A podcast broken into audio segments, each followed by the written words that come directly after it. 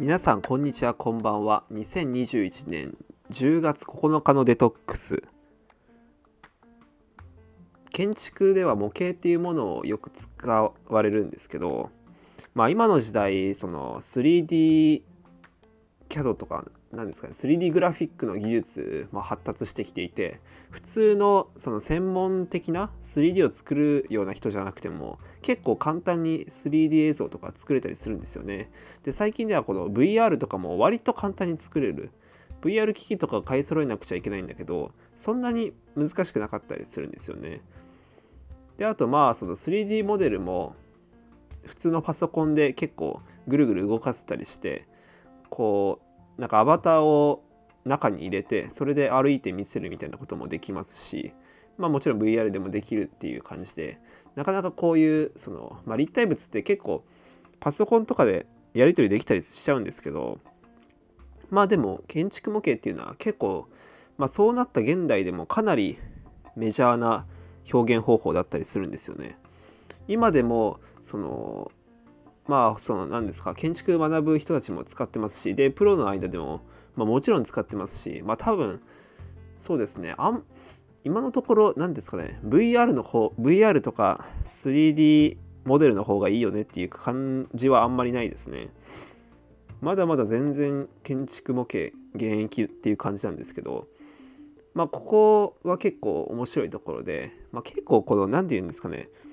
多分 3D モデルとか VR とかに比べて建築模型ってやっぱりその直感的に判断しやすいんでしょうね。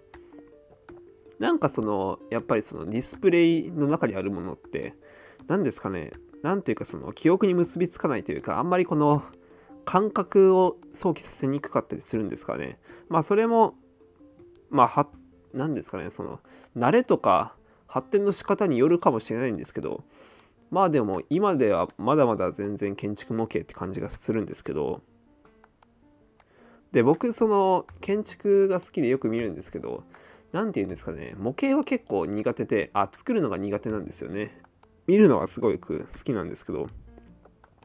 で結構建築を習い始めた時にその模型の作り方とか、えー、教えてもらうんですけど、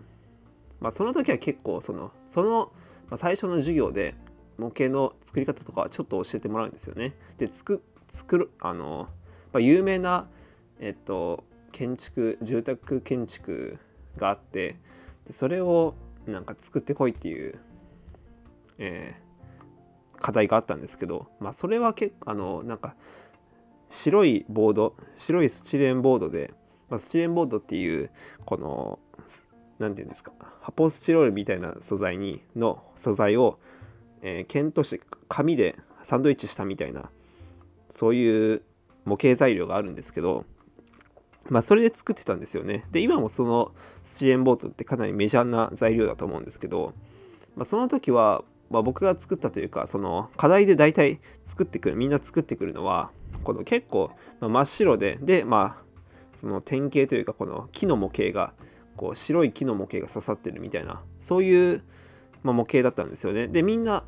大体それを作ってきてでその何て言うんですかね。まあその課題の最初にこういうのを作ってくださいみたいな感じで去年の先輩の優秀優秀作品というかその点数が高い作品のお手本ですみたいな出されるのも結構そういう白い模型だったりするんですけど結構この何て言うんですかね。近年というかまあその、まあ、最近の建築模型を見ているとかなりめちゃくちゃそのカラフルというか、そのなんで、なんて言うんですかね、その素材がめちゃくちゃ多いんですよね。例えば木のなんかボードとかを使っていたり、あと金属を入れてみたり、なんか典型とかもその白い、ただの白いその霞層とかじゃなくて、なんかいろんな典型使っていたり、あとそうですね、まあ普通に色を塗ったり、その人の人の模型とかも入れたりするんですけど、人の模型もただの白い人の模型じゃなくて、まあ、赤とか黒とか青とかに色使ってなんかそういうにぎわいみたいのをちゃんと演出したりみたいなするとかあとそうですねなんか苔とかもありますしあと他にはそうですねまあその、まあ、立体感とか出すためにあとまあ普通の白でも、まあ、ただの剣あスチレンボードじゃなくてなんか違う紙にしてみるとか和紙にしてみるとかあとそのスポンジのままにしてみるとかっていうような表現がいろいろあってで結構僕何て言うんですかねあんまり模型を人から習ってこなかったというか何て言うんですかね同級生から同級生とか先輩から模型をを見たりそう習ったりした経験がなかったんで結構こういうことできる人たちって本当すごいなと思ってなんか自分も精進しなくちゃなとか思ったりするんですけどなかなかすごいですね。っていうのも結構やっぱり何ですかねやっぱりその 3D モデルとか VR が発達してくるとやっぱりそういうところを使いたくなっちゃうんですよね。でそういう多分時代があってでもただそのカウンターパンチとしてやっぱりこの体験を想起させるのがいいよねみたいなのがあると思うんですよね。でそこのその反動というかその逆サイド側にあるのがやっぱりこういう模型とかのなんか凝った表現というかかなりその豊かな表現とかがあると思うんですよね。だから結構その今でも何て言うんですかね学生が大学生がその卒業設計とかでまあそのすごい模型とか作ってくるんですよね。だからそれを見るといやすげえなと思うんですよね。まあこれもその、まあ、いわゆるその白い模型ってやっぱりそのモダニズム的な感覚なんですよね。この白く抽象化されてで形だけ出してきてでこれで、まあ、抽象的にこの建築を議論するみたいなでこういう考え方ってまあその、まあ、モダニズム的というかその近代的なんですよね。この、まあ、やっぱり近代といえば何て言うんですかねその、まあ、抽象的な空間上に建物があってでこれが美しいとかその合理的だみたいなのを考えていくみたいなそういうその数学的というか普遍的な感性があるんですよねモダニズムって。だから真っ白だし真っ白ってその何もないことの象徴ですよね。他にこの形以外何もないっていうそういうところがこの白いスチレンボードに現れてるんですけど。でも一方でそのでそういうものをもっと突き詰めたところにやっぱりその VR みたいなこの本当に没入させてで本当にデータだけで扱わせるそういう合理性みたいなのもあると思うんですけど、まあ、これは近代近代化というかその、まあ、情報化に近いですけど、まあ、それの、まあ、カウンターとして結構この模型って面白かったりしますよね。だからその本当にすごい何て言うんですかあの、